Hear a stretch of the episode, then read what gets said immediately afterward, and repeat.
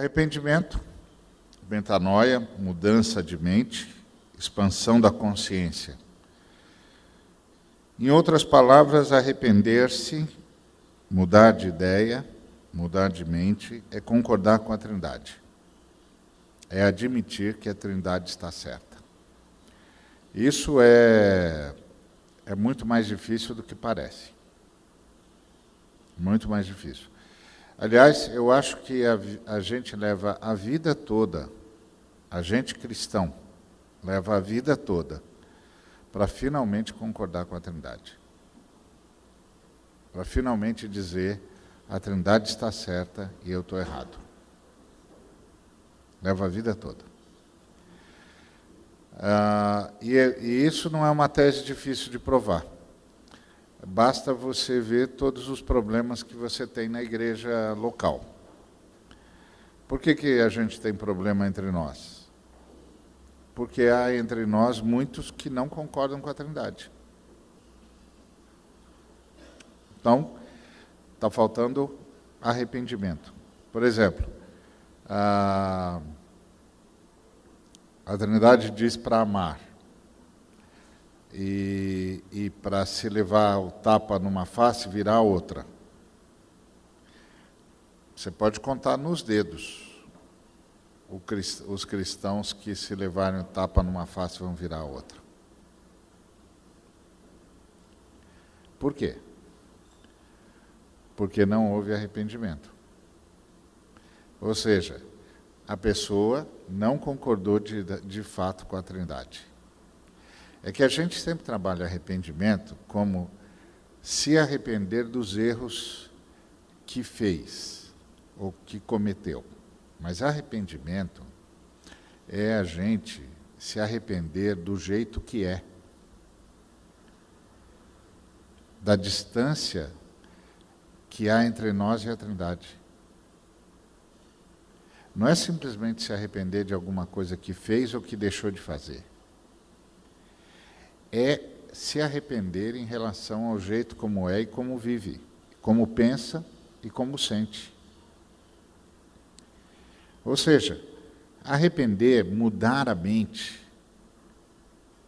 é realmente caminhar em direção de concordar com a Trindade, que, a rigor, é o verdadeiro louvor.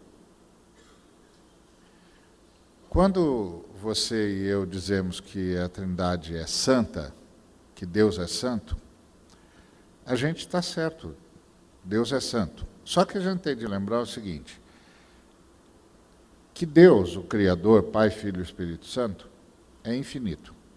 E que nós, as criaturas, somos obviamente inferiores a Deus. Agora, ser inferior a Deus é ser inferior ao infinito. E tudo que é inferior ao infinito é infinitamente inferior, infinitamente menor.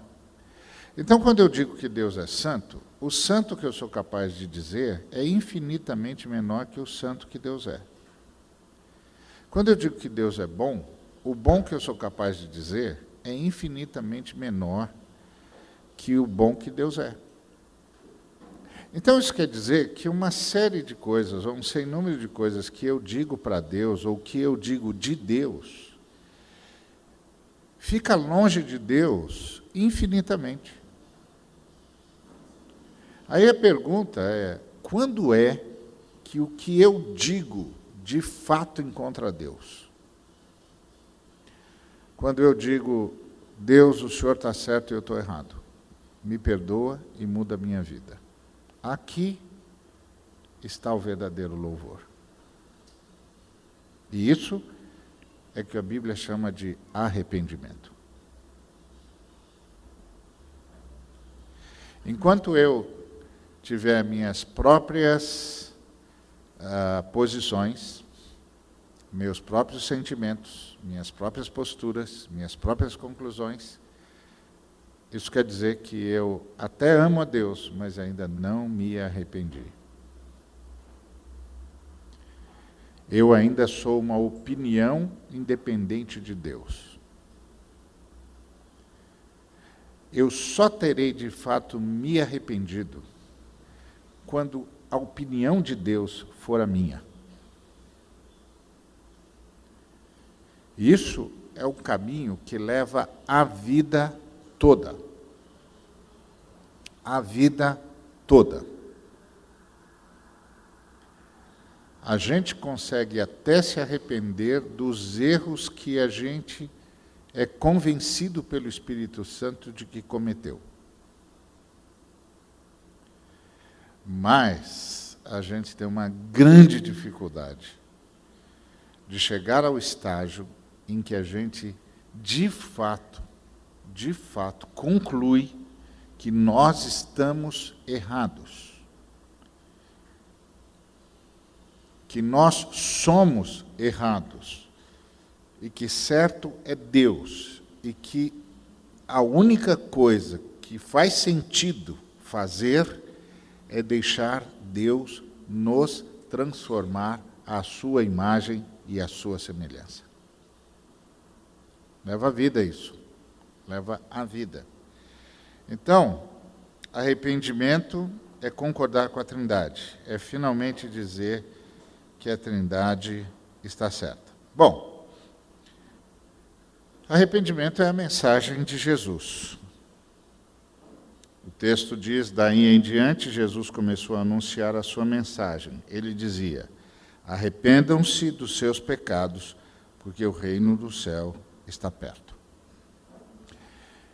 E aqui está onde a gente tem de começar a trabalhar.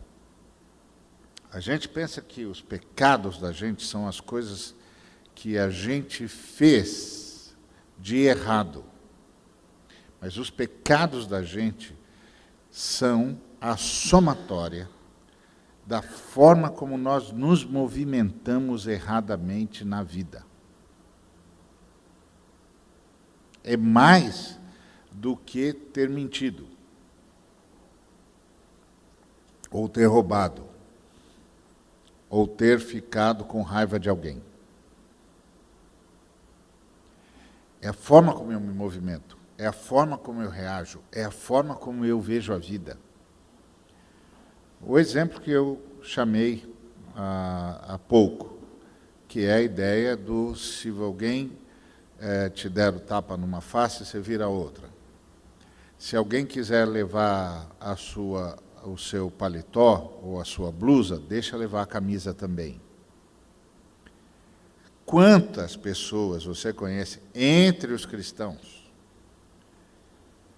que se alguém vier buscar a blusa dele, ou dela, ela não só entrega a blusa, como dá a camisa também.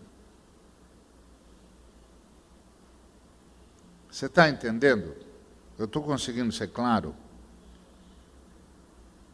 sobre o que é que a Bíblia chama de arrependimento?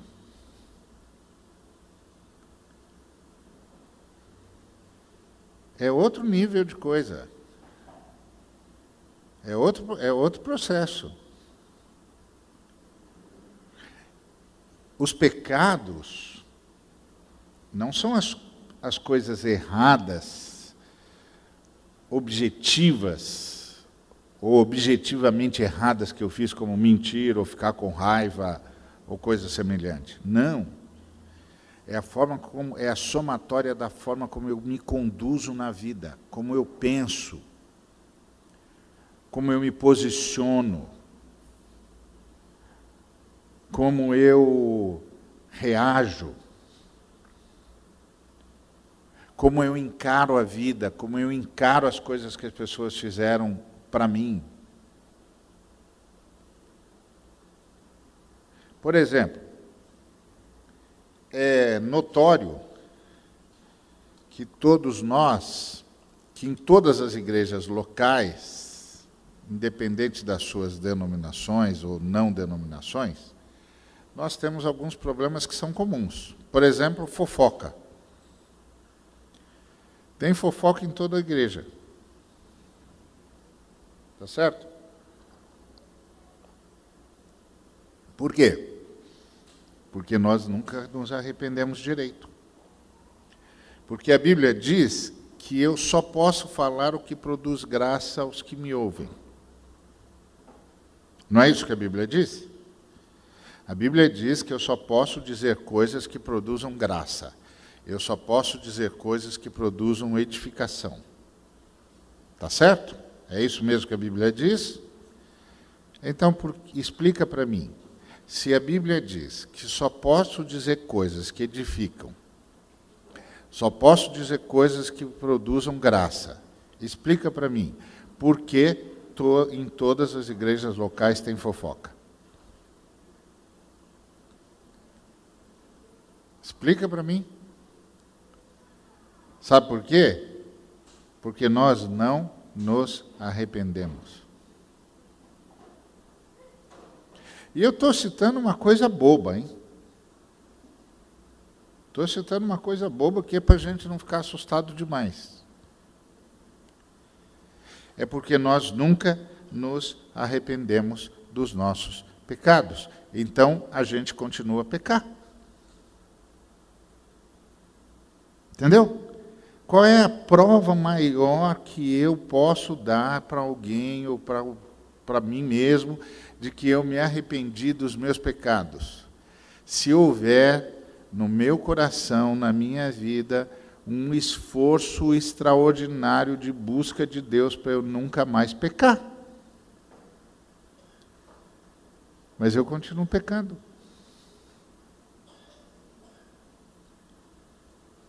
Você está percebendo que a Bíblia chama de arrependimento é muito mais denso do que o que a gente chama de arrependimento? Então, arrependam-se dos seus pecados. E a ideia aqui é: escuta, reconheça que é pecado. Reconheça que é errado. Reconheça que você vive do jeito errado, que você pensa do jeito errado, que você fala do jeito errado, que você faz as coisas de maneira errada que você sente do jeito errado. Muda de ideia. Concorda com a Trindade. Então, essa é a ideia. E é uma exigência a partir da iminência do reino. Ou seja, o que Jesus estava dizendo é: o reinado de Deus vai se estabelecer na terra. Ou seja, o estado de rebelião vai acabar. Porque a Bíblia diz que houve uma rebelião no universo. E que a raça humana foi cooptada para a rebelião. Quem nós deveríamos ser? Ou quem nós somos por definição? Nós somos, por definição, os caras que, que voltaram da rebelião. Nós somos, por definição, os caras que romperam com a rebelião, com o rebelde e com os rebelados. E voltamos para Deus em estado de adoração. Então, nós somos os caras que disseram: não, nossos primeiros pais erraram, eles nunca deviam ter rompido com, com a Trindade, eles estavam errados, viver é viver de acordo com a Trindade, só faz sentido viver se for do jeito da Trindade, se não for do jeito da Trindade, não vale a pena viver. Nós devemos ser esses caras.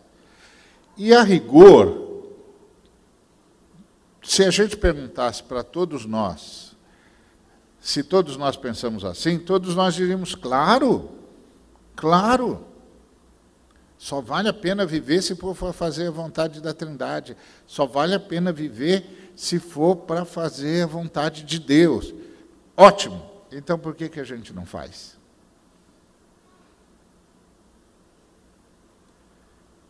Por que, que a gente está sempre brigando? Por que, que a gente não vira outra face? Por que quando o cara vem buscar a blusa, a gente não entrega a camisa? Está vendo?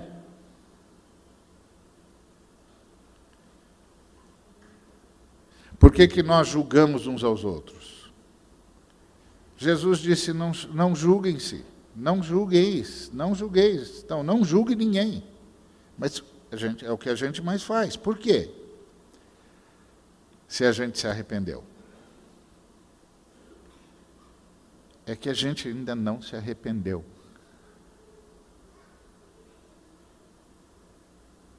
Esse é que é o ponto. a gente reconheceu que os, que, que os pecados objetivos são pecados mesmo, que roubar é pecado, que mentir é, roubar, é, é pecado. Então a gente, ah, não, isso é verdade, isso é pecado, isso é pecado. Mas nós não nos arrependemos dos nossos pecados.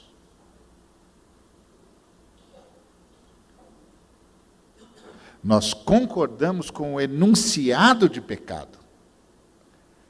Mas o texto diz: arrependam-se dos seus pecados.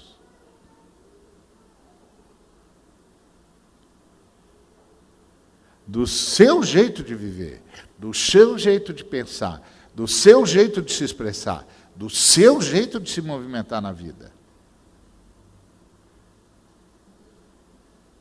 E esse é um desafio. E porque a gente não vai por esse desafio, o Espírito Santo não consegue fazer a gente mudar de paradigma, mudar de categoria de pensamento, mudar de padrão. E a gente fica sempre resistindo ao Espírito Santo, porque a gente não consegue se arrepender dos nossos pecados. Se arrepender de ser jeito do, gente do jeito que a gente é. Então, lembra, é uma exigência do a partir da iminência do reino de Deus. Tanto João Batista quanto Jesus vieram anunciar que o reino de Deus vinha a ser implantado definitivamente na terra.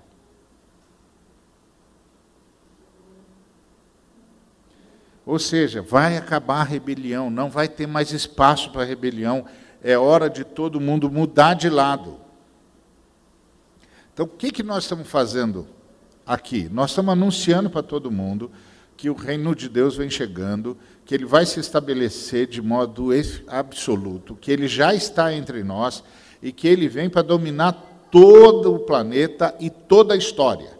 E que agora é hora de mudar de lado. Mas mudar de lado significa admitir em relação a si, não em relação ao outro, não em relação à humanidade, em relação a si, que Deus está certo e eu estou errado. E que eu preciso abrir mão do que penso, abrir mão do que faço, abrir mão do jeito como vivo, para que Deus me transforme. Obrigado. Para que Deus me transforme segundo a sua imagem. Se eu não fizer isso, eu não me arrependi. É para eu me arrepender dos meus pecados. Então eu tenho de abrir mão do jeito que, de ser gente que eu sempre fui. Então, a gente começa, por exemplo, com o chamado da, da oração. Concorde com a Trindade. Temos um Pai e somos pródigos e ou religiosos.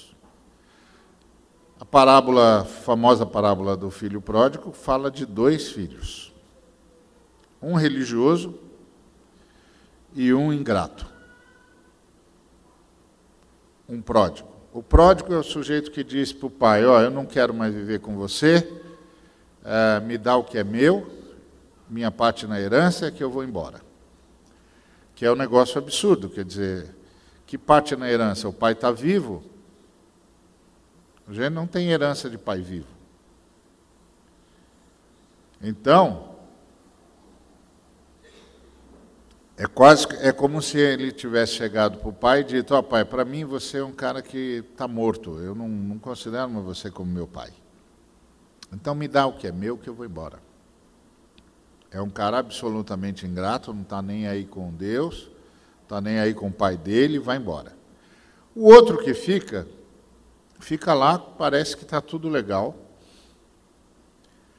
mas a gente vai descobrir que não está legal quando o irmão pródigo volta. Porque o irmão pródigo quebra a cara, se arrebenta na vida e chega no fundo do poço.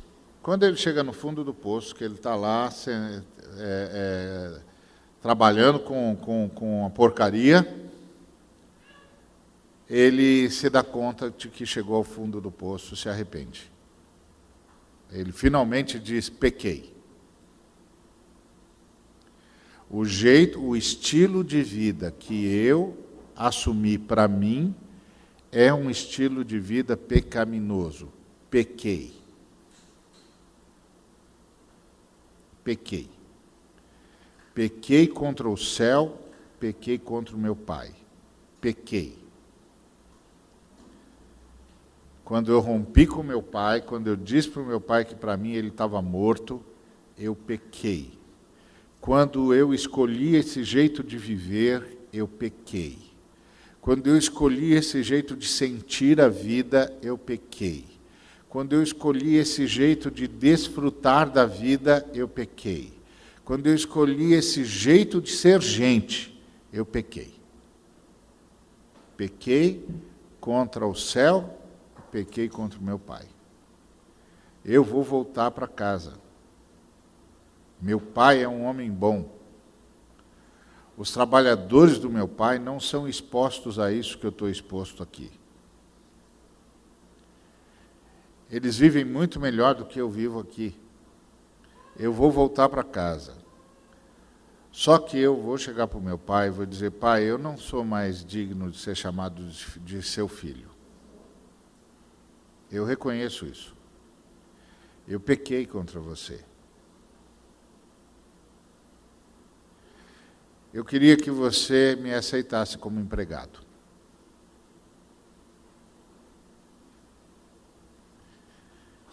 Ele se arrependeu. Ele mudou a forma de pensar em relação a si e em relação ao Pai. Pequei. Pequei contra o céu, pequei contra o Senhor. Eu já não sou mais digno de ser chamado de seu filho. Me deixa ser seu empregado. E aí ele é surpreendido pelo perdão do Pai. O perdão para nós, tem de ser sempre uma surpresa. Porque o que tem de estar diante daquele que se arrepende é: eu não mereço ser perdoado. Eu preciso de perdão, mas eu não tenho nada para apresentar para o Pai que ele possa aceitar como desculpa. Então, ou ele me perdoa porque perdoa, ou não, não tem nada que eu possa dizer para ele. E aí, eu deixo o Pai tratar de mim e mudar a minha vida. E aí eu não ouso mais me levantar contra o Pai.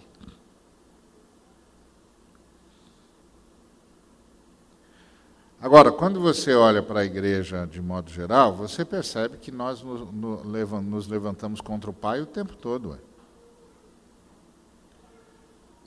Por isso que nós temos tanto problema entre nós na igreja.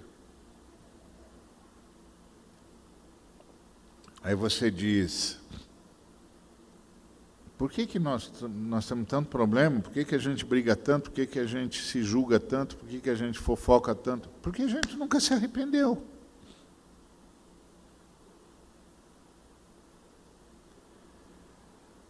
Então a gente continua pecando do mesmo jeito. E se achando com razão. Então, arrependimento é uma coisa que tem de mudar a vida da gente. Para que o Espírito Santo possa nos dar novas categorias de pensamento. Senão, nós nunca vamos receber novas categorias de pensamento. A gente não consegue abandonar, abandonar as velhas, ué. Então, Aí chega o filho pródigo, que se realmente se arrependeu, que diz: Ó oh, pai, eu não mereço nada, eu vim pedir um favor para você, você me deixa ser seu, seu empregado. Eu não mereço nada. Aí vem o irmão mais velho, que parece ser o cara que não rompeu com, de, com o pai, que está tudo bem. E aí a gente descobre que não está nada bem. Porque ele vira para o pai e diz assim: oh, eu não estou entendendo você. Você fez um churrasco para esse cara aí? Não estou te entendendo. Você desculpa, mas não estou te entendendo. Esse cara, esse cara, esse cara é um irresponsável.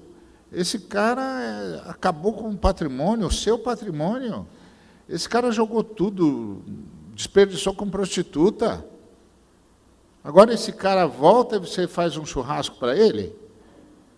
E eu, que estou aqui trabalhando com você já faz uma cara e você nunca me deu nada para fazer um churrasco com os amigos?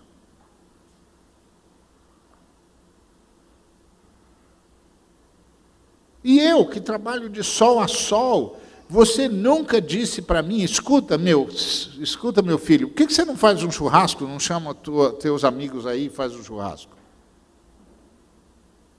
Aí vem esse cara aí, esse irresponsável, esse devasso, e você manda fazer um churrasco para ele? Aí você descobre que com o filho mais velho estava tudo errado também. Que ele era só um religioso. É o que aparece nas nossas pregações e nas nossas orações. Tipo, Senhor, cadê aquele carro que eu pedi para o Senhor? Senhor, cadê a cura? Senhor, sou teu servo, sou fiel ao Senhor. Eu semeei, por que, que não veio?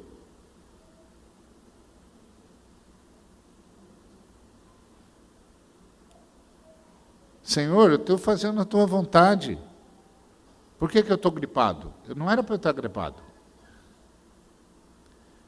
Senhor, estou fazendo a tua vontade. Por que é que eu ainda não fui promovido? Por que, que eu não tenho o salário que eu mereço? Por que, que eu não tenho a casa que eu quero?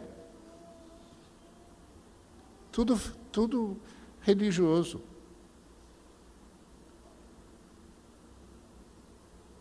Tudo religioso.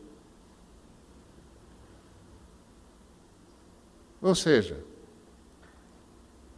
gente que nunca se arrependeu. Gente que não está em paz com Deus.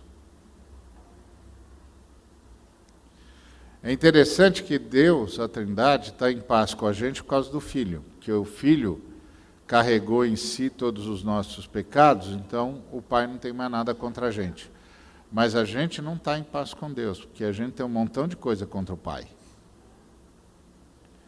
A gente tem contra o Pai que ele não deu o emprego que eu queria, ele não me dá a alegria que eu quero, ele não dá as roupas que eu quero vestir, não dá o carro que eu quero usar, não dá a saúde que eu estou buscando. Aí eu fico com aquela coisa orando sempre pela mesma coisa o tempo todo.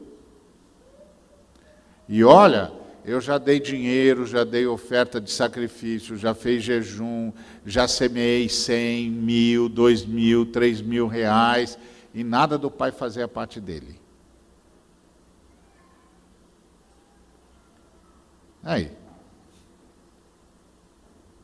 É o filho mais velho, que não tem arrependimento nenhum, aqui tem um negócio. Aqui não tem amor nenhum para o pai. Está todo mundo é, com um probleminha com o pai. Só que a gente não fala, né? Porque vai falar, pega mal, né? Então a gente doura a pílula. Pai, tu és maravilhoso, santo, parará, parará, mas o senhor não está fazendo direito o seu trabalho.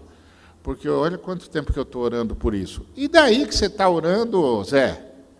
E daí que você está orando? Nem era para você estar tá orando por isso. A Bíblia diz que é para em tudo dar graças, por que, que você não está dando graças? Você está pedindo o quê? Você já recebeu Jesus, você já recebeu tudo, você não está dando graças? Nem era para você estar tá orando por isso, Zé. Você está semeando, está semeando uma ova. Está semeando o quê? Nada é seu. Não, mas eu semeei, eu semeei na oferta. Quem eu semeou na oferta, cara? Você é sustentado pelo Pai, ó. Tudo é do Pai, cara. Então você pega dinheiro do Pai e semeia no Pai? Vai te catar, rapaz. Acorda, ó. De onde você tirou isso?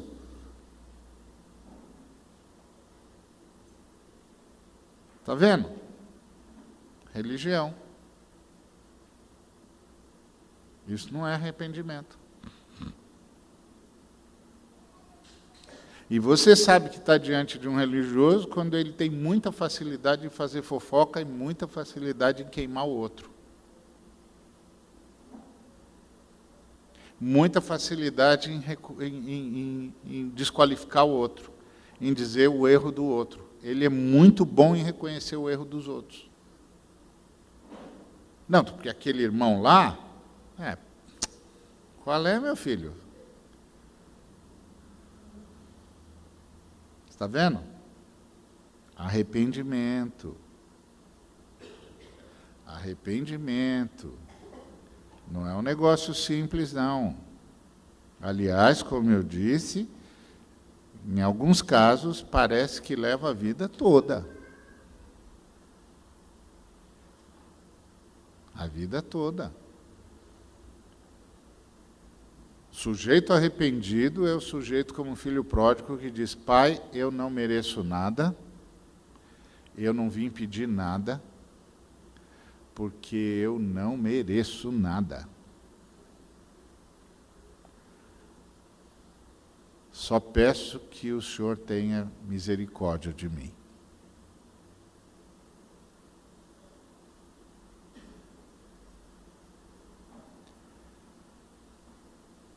E aí o pai recebe a gente de volta, leva a gente de novo ao status de filho, e aí a gente passa a se deixar transformar.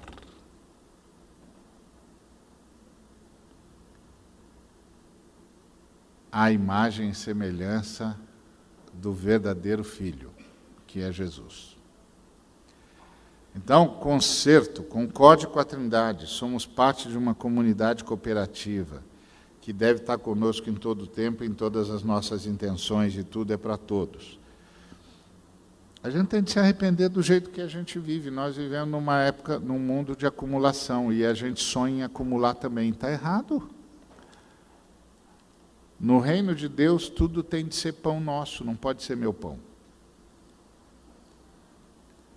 Então, quando você está pedindo, você está pedindo por quê? É igual, tem um, um, hino que o pessoal, todo mundo gosta de cantar, que cita coisas poderosas do, do, da história da fé é, judaico-cristã. Ele diz assim: Toda vez que a minha fé é provada, tu me dás a chance de crescer um pouco mais. Ah, não sei o que lá, não sei o que lá. Tem mais uns negócios aí que eu não sei, não lembro. Aí ele diz: é, o arremate é: se ele não abrir o mar, ele vai me fazer andar por sobre as águas. Rompendo em fé, minha vida se reverterá. O quê? É, no seu poder, rompendo em fé, rompendo em fé, essa coisa toda aí. Então, o nosso amigo Moisés, ele viu o mar se abrir diante dele. Só que ele estava salvando milhões de escravos. Você que está pedindo para o mar se abrir diante de você, está salvando quantos escravos?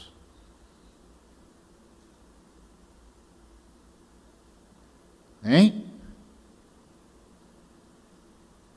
Quantos caras dependem do milagre de Deus de abrir o mar para você?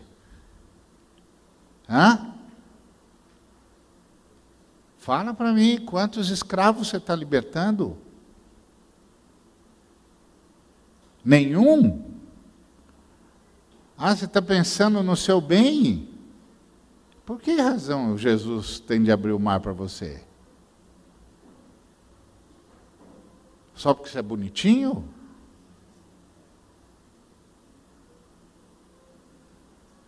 Então, Jesus andou sobre as águas. Mas Jesus andou sobre as águas porque ele estava indo curar todos, todos os gerazenos. Você está indo curar quem?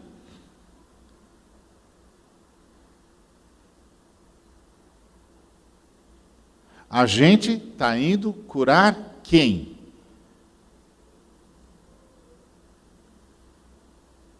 Sim, porque Jesus não andou sobre as águas para ganhar o campeonato de surf.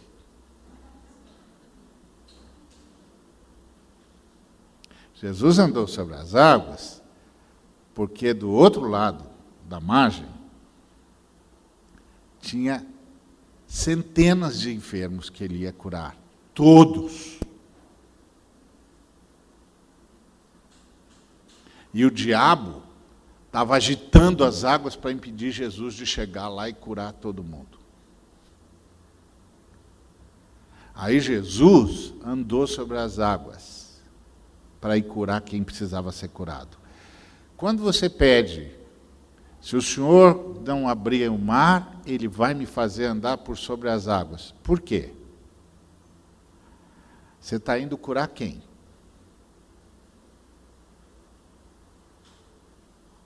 Ah, ninguém. É só para ganhar o, campeonato mundial de surf, é isso? Só para você se sentir poderoso? Ora, meu filho, acorda. Acorda. Jesus não faz milagre para mim, Jesus faz milagre para a missão. Segundo a necessidade da missão. Não é segundo a minha necessidade. O melhor que Jesus pode fazer por mim é me levar embora para eu esperar a ressurreição em paz.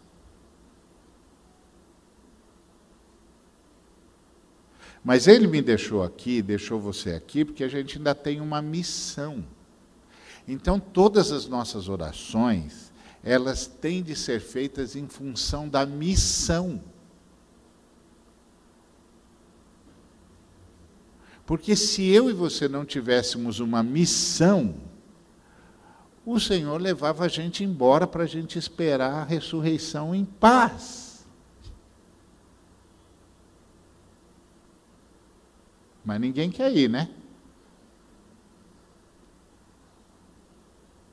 Esse é o ponto. Então, as nossas orações precisam ser movidas pelo nosso encargo missionário. Não é pelas nossas necessidades. Então, na nossa missão está viver em comunidade e ajudar a comunidade. Então, tudo que eu faço tem de ser para o bem de todo mundo.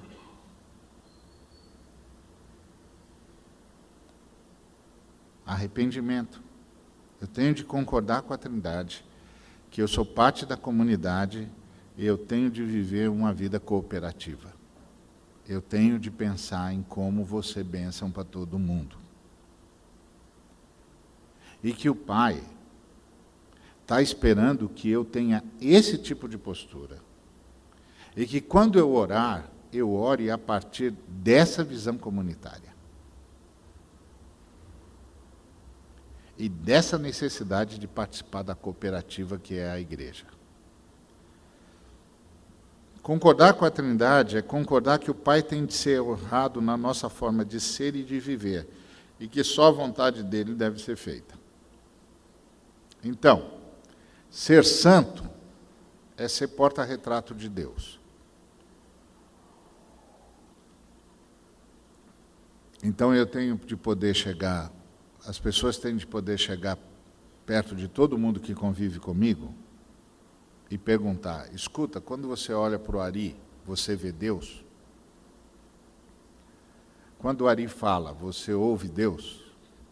Quando o Ari se movimenta, você percebe que é Deus que está se movimentando?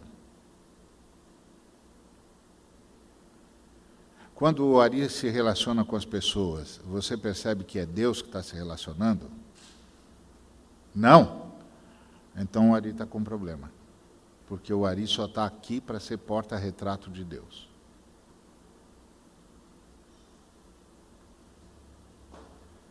E o que é verdade para o Ari, é verdade para você também, meu irmão.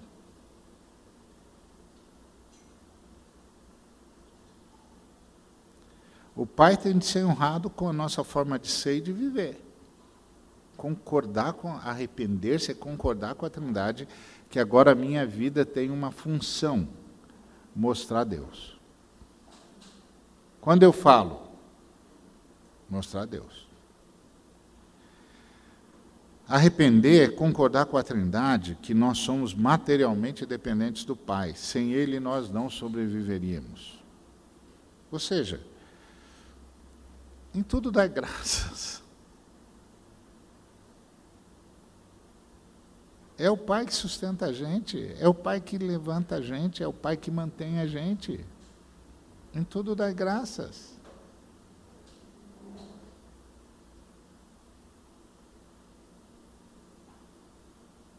O Pai não está devendo nada para a gente, não. Levantei hoje, o Pai está comigo. Tudo dá graças. Agora, quando eu não, não, como eu não vivo nessa, com esse, essa concordância com o Pai, eu vou me tornando um sujeito ingrato, amargurado. Aí o Espírito Santo quer me dar novos padrões de pensamento e não, eu não consigo ter. Não consigo ter. Concorde com a Trindade, nós temos obrigação de perdoar. Nós somos todos pecadores e precisamos de perdão. E somos perdoados, então nós temos de perdoar.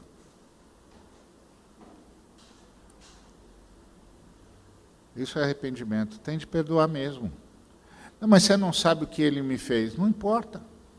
Tem de perdoar. Está perdoado.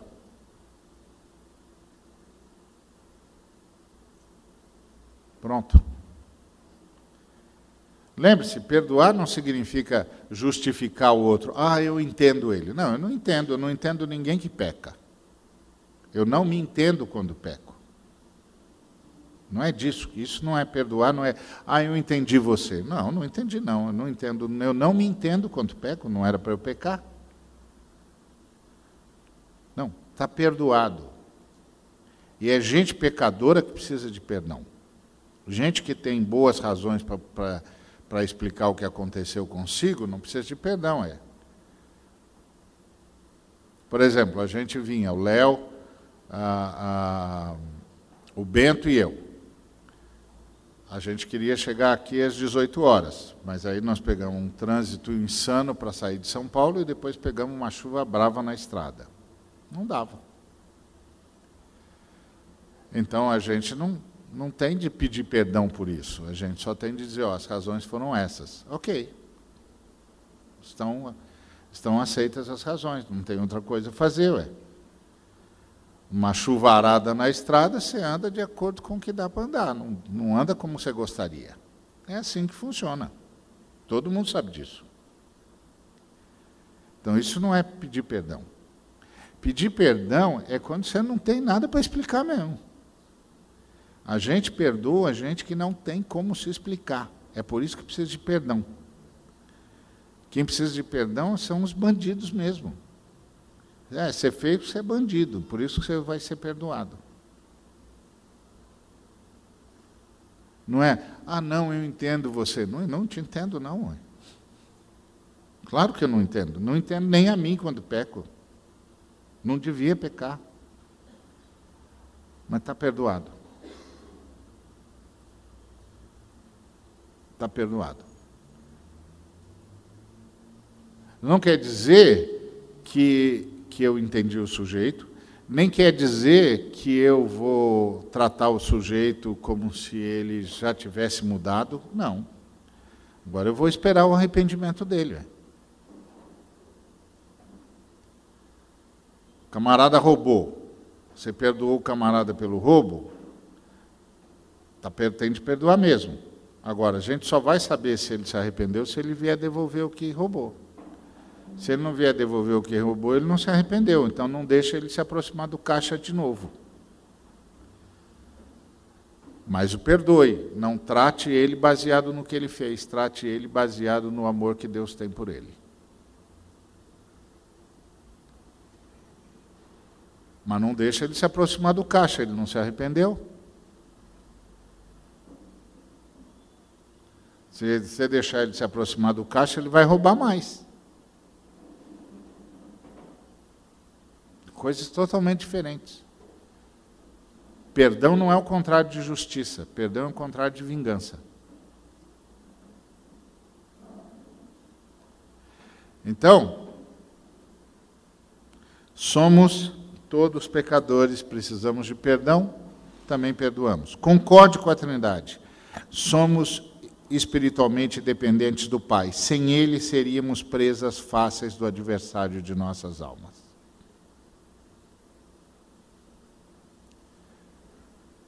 Então, não se ache, não se ache, sem a força do Pai, o diabo vence você. Não se ache.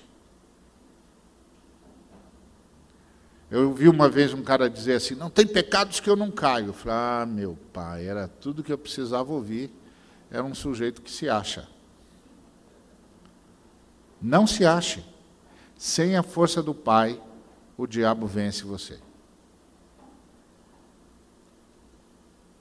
Sem a alimentação diária do Pai, você não mantém a sua fé.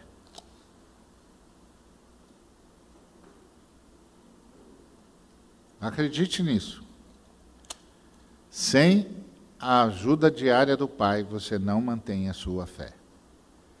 Daqui a pouquinho você vai estar cheio de dúvida, daqui a pouquinho você vai estar perguntando se é verdade mesmo tudo aquilo que ensinaram para você, daqui a pouquinho você já vai estar pondo dúvida sobre o que está escrito na palavra, daqui a pouquinho você já está pondo dúvida sobre se é preciso mesmo vida comunitária, daqui a pouquinho você está fora. Sabe por quê? Porque você se achou. E sabe quando é que eu sei que eu me achei? Quando eu começo a julgar. Ah, isso não é bom. Ah, aquilo não é bom. Aquilo lá também não é bom. Aquilo lá também não é bom. Estou me achando. Daqui a pouco eu vou me perder.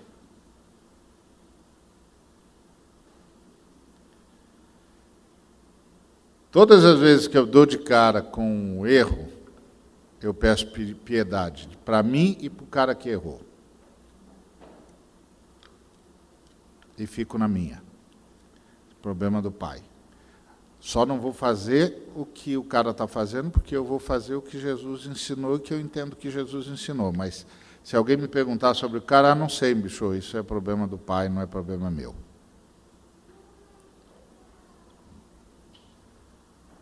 Você faz a mesma coisa que ele? Não faço, não, porque não entendo que o pai queira isso. Mas e ele? Ele é um problema do pai, não tenho nada a ver com isso, não me pergunte. Não me pergunte. E o que, que você vai fazer? Orar por ele. E espero que ele ore por mim. Ponto. Não se meta naquilo que é da alçada do Pai. Deixa o Pai lidar com, que, com aquilo que só Ele sabe lidar. Somos espiritualmente dependentes do Pai. Vamos ficar naquilo que é o nosso lugar dependência do Pai. Sem o Pai, a nossa fé não se sustenta.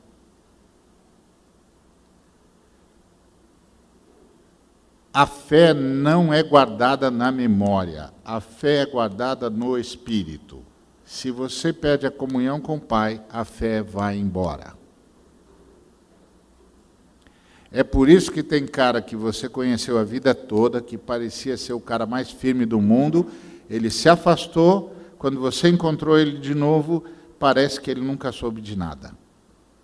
Porque a fé não é guardada na memória, é guardada no espírito. E o espírito é alimentado pelo Pai. Rompeu com o Pai, a memória do espírito vai junto.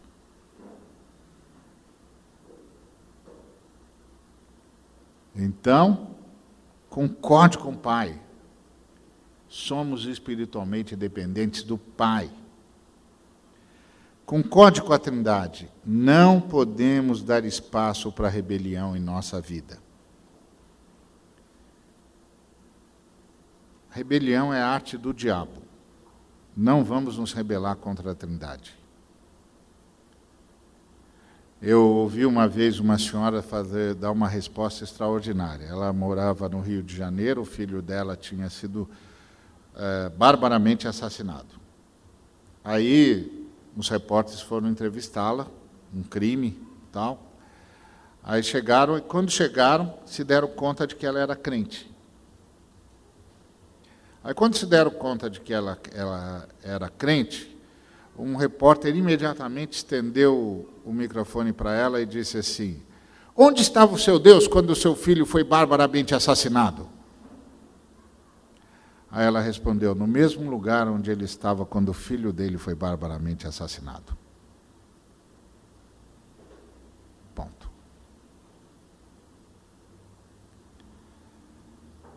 Ela não se rebelou.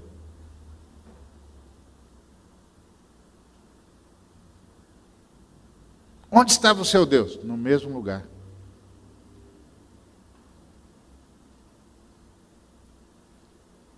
Onde ele estava quando o filho dele foi barbaramente assassinado.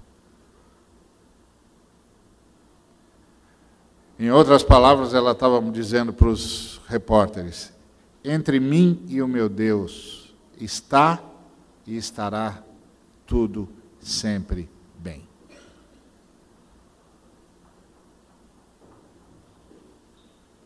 Ponto.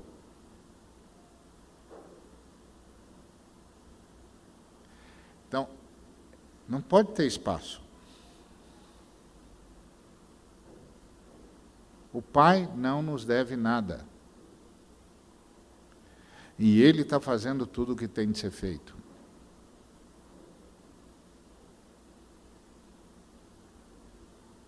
Simples assim. Casal esperando o bebê. O bebê nasceu e tinha síndrome de Down. O casal chega para o pastor e diz: E aí, pastor, como que a gente recebe isso? E o pastor disse: Como um privilégio. Olha como essa criança foi agraciada.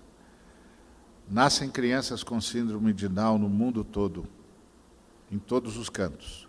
Mas essa nasceu numa família que sabe amar. Ela vai ser amada como nenhuma outra pode ser. Que bom que o Pai pode confiar a vocês um ser humano assim.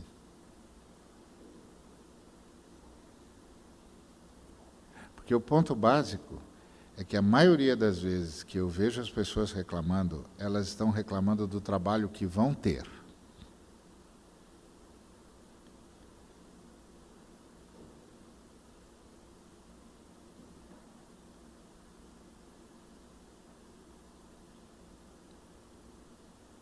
E, é, e ao fazerem isso, elas só estão dizendo o óbvio lulante. Nós nunca nos arrependemos.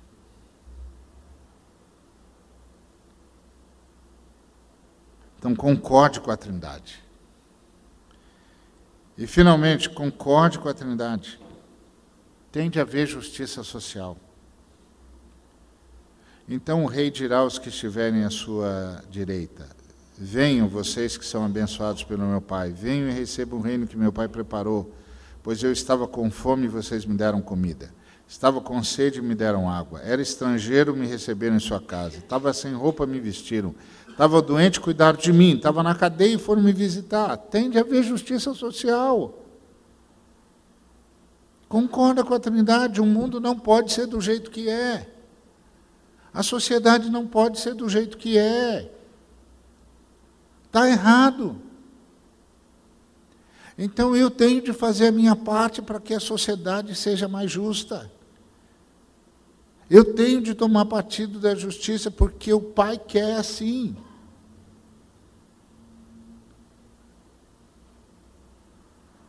Concorde com a Trindade. Nossa forma de governar está errada. A autoridade tem de emanar do serviço. Olha o que disse Jesus: Como vocês sabem, os governadores dos povos pagãos têm autoridade sobre eles e mandam neles. Mas entre vocês não pode ser assim, pelo contrário, quem quiser ser importante, que sirva os outros. Quem quiser ser o primeiro, que seja escravo de todos. Porque até o filho do homem não veio para ser servido, mas para servir e dar a sua vida para salvar muita gente. Concorde com o Pai. Na vida do reino, na vida da igreja, a autoridade tem quem serve.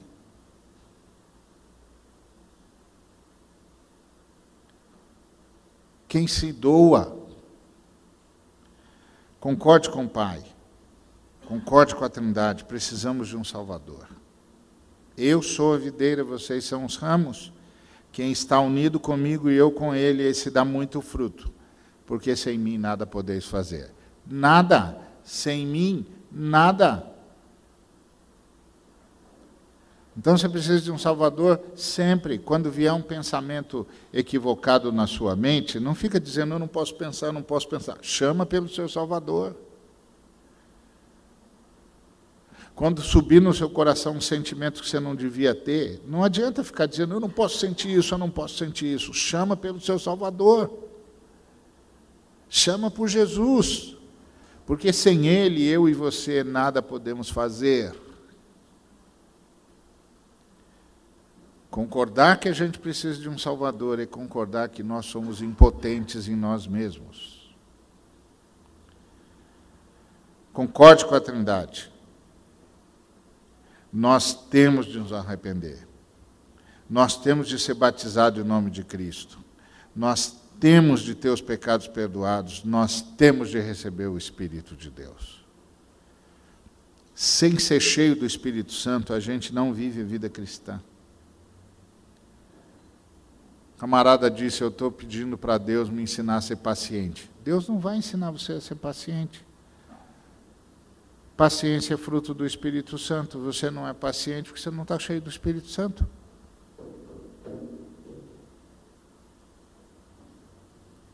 Ah, estou pedindo a Deus para me ensinar a amar. Ele não vai te ensinar a amar.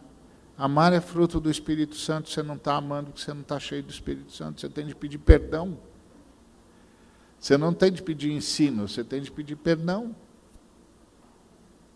Perdão, Senhor, estou atrapalhando o Espírito Santo concordou com a Trindade quem mudou de vida. Façam coisas que mostrem que vocês se arrependeram dos seus pecados.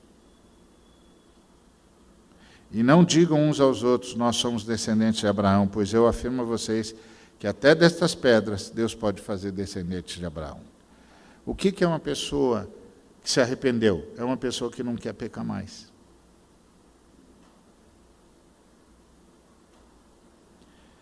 Concorde com a Trindade. Esse é um privilégio que não é para todos. Como é que as pessoas que abandonaram a fé podem se arrepender de novo? Elas já estavam na luz de Deus, já haviam experimentado o dom do céu e recebido a sua parte do Espírito Santo, já haviam conhecido por experiência que a palavra de Deus é boa e já tinham experimentado os poderes do mundo que há de vir, mas depois abandonaram a fé. É impossível levar essas pessoas a se arrependerem de novo, pois estão crucificando outra vez o Filho de Deus e zombando publicamente deles. Deus abençoa a terra que recebe a chuva, a qual muitas vezes cai sobre ela e produz plantas úteis àqueles que trabalham nela. Mas a terra que produz mato e espinhos não serve para nada, ela corre o perigo de ser amaldiçoada por Deus e acabar sendo queimada.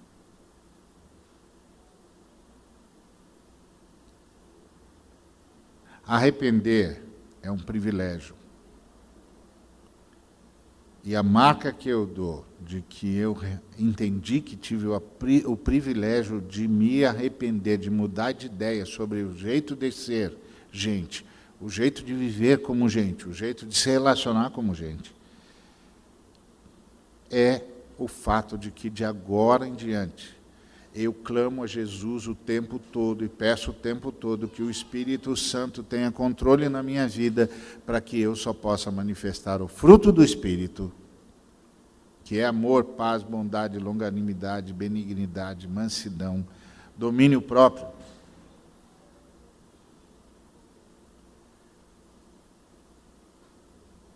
O tempo todo eu estou buscando do Senhor viver essa vida. O tempo todo eu peço ao Espírito Santo que controle a minha vida para que as minhas palavras só produzam edificação. O tempo todo eu oro ao Senhor para que controle a minha vida, para que na minha mente só hajam pensamentos que sejam bons, justos, virtuosos, de boa fama. Isso é arrependimento.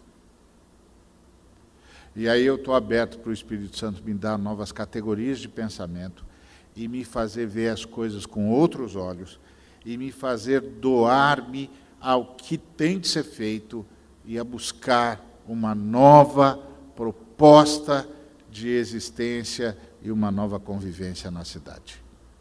Amém? Que Deus nos abençoe.